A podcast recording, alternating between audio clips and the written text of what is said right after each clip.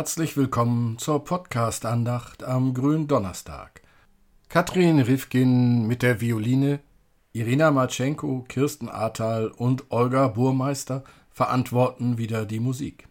Die Texte sind dieses Mal zu verantworten von Christoph Marsch Grunau, Karina Böttcher und Robert Vetter.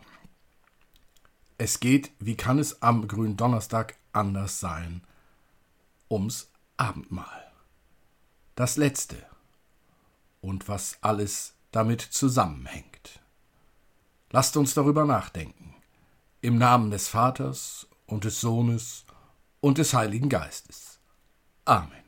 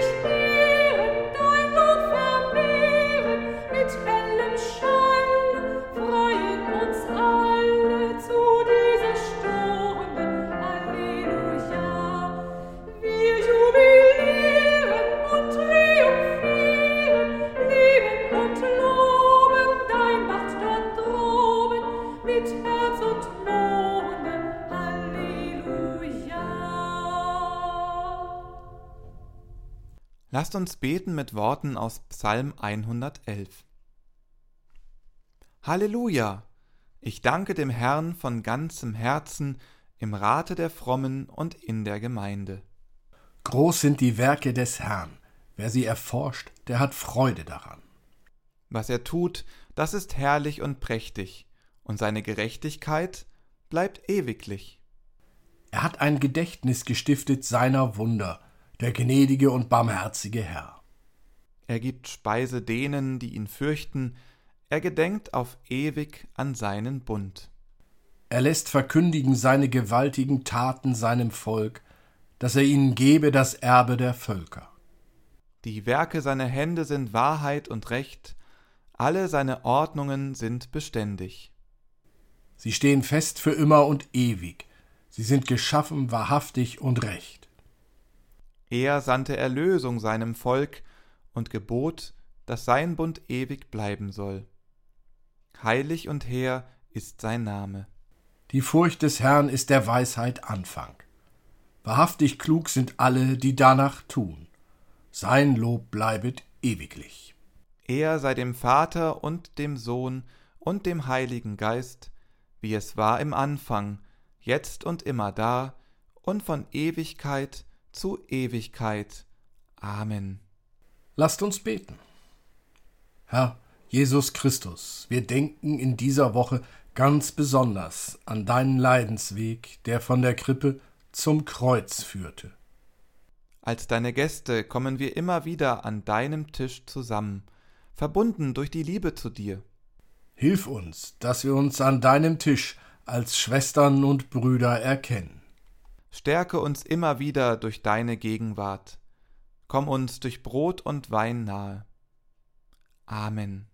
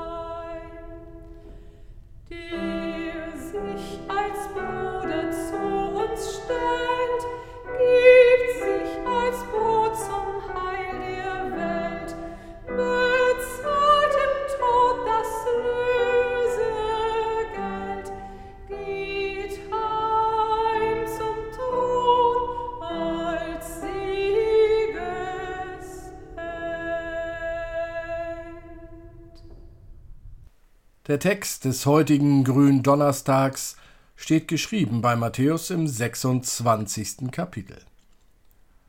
Aber am ersten Tag der ungesäuerten Brote traten die Jünger zu Jesus und sprachen: Wo willst du, dass wir dir das Passalam zum Essen bereiten? Er sprach: Geht hin in die Stadt zu einem und sprecht zu ihm. Der Meister lässt dir sagen, meine Zeit ist nahe, ich will bei dir das Passamal halten mit meinen Jüngern. Und die Jünger taten, wie ihnen Jesus befohlen hatte, und bereiteten das Passalam. Und am Abend setzte er sich zu Tisch mit den Zwölfen. Und als sie aßen, sprach er, Wahrlich, ich sage euch, einer unter euch wird mich verraten. Und sie wurden sehr betrübt und fingen an, jeder einzeln zu ihm zu sagen, Herr, bin ich's? Er antwortete und sprach, Der die Hand mit mir in die Schüssel taucht, der wird mich verraten. Der Menschensohn geht zwar dahin, wie von ihm geschrieben steht, doch weh dem Menschen, durch den der Menschensohn verraten wird. Es wäre für diesen Menschen besser, wenn er nie geboren wäre.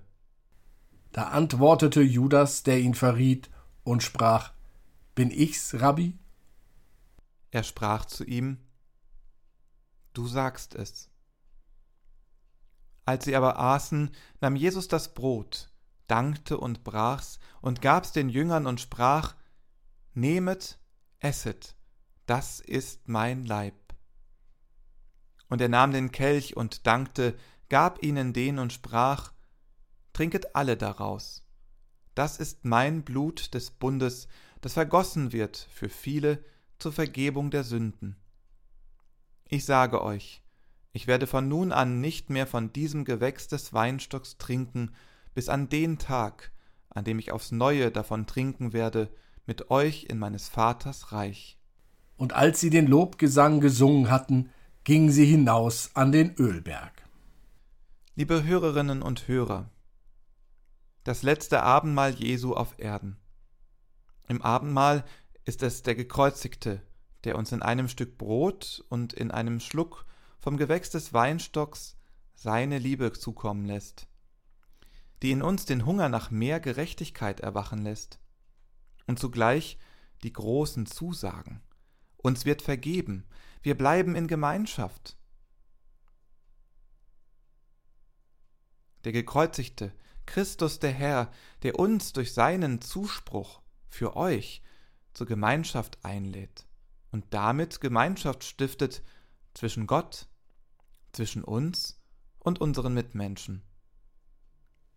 So leicht gesagt und doch so schwer zu begreifen. Und einer ist einsam. Einer weiß, dass er nicht mehr dazugehört. Judas hören wir mögliche Gedanken, die Judas durch den Kopf geschossen sein mögen. Wie er mich angesehen hat. Ganz heiß ist's mir geworden und ganz kalt.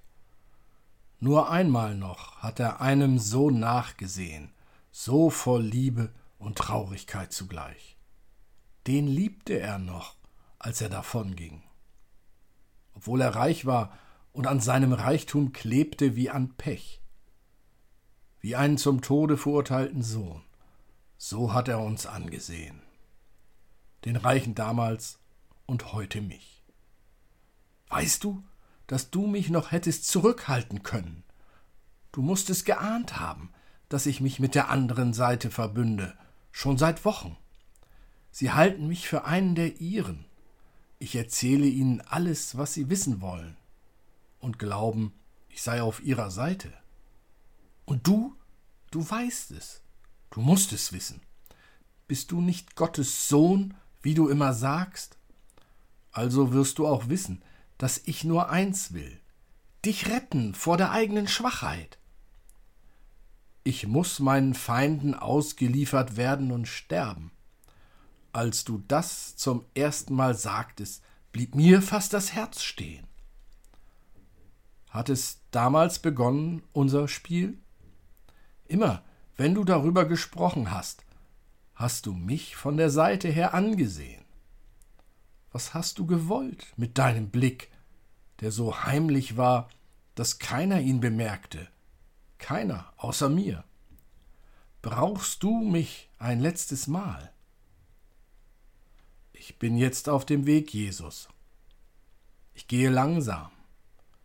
Noch kannst du mich einholen und mir sagen, in Ordnung, du hast gewonnen.